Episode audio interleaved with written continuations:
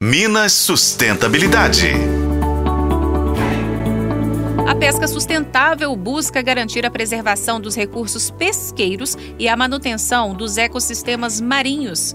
A pesca é uma atividade fundamental para a alimentação e subsistência de muitas comunidades, mas a exploração excessiva dos rios e oceanos pode ter consequências graves para a vida marinha e para as pessoas que dependem dela.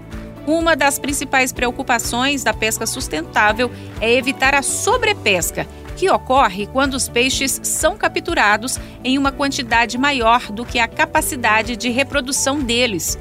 Isso leva a uma diminuição drástica das populações de peixes, afetando o equilíbrio dos ecossistemas e a disponibilidade de alimento no futuro.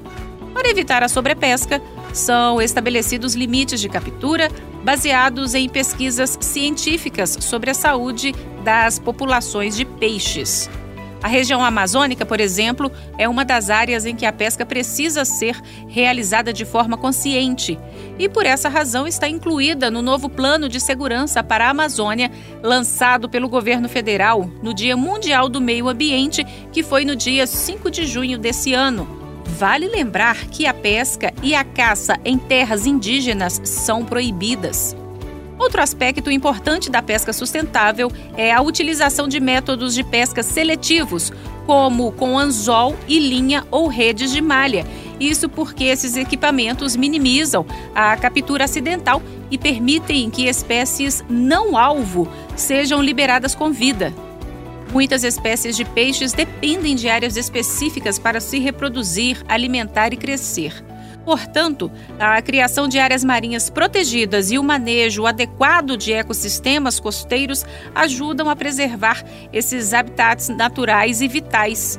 E mais um aspecto da pesca sustentável está relacionado ao comércio responsável de frutos do mar.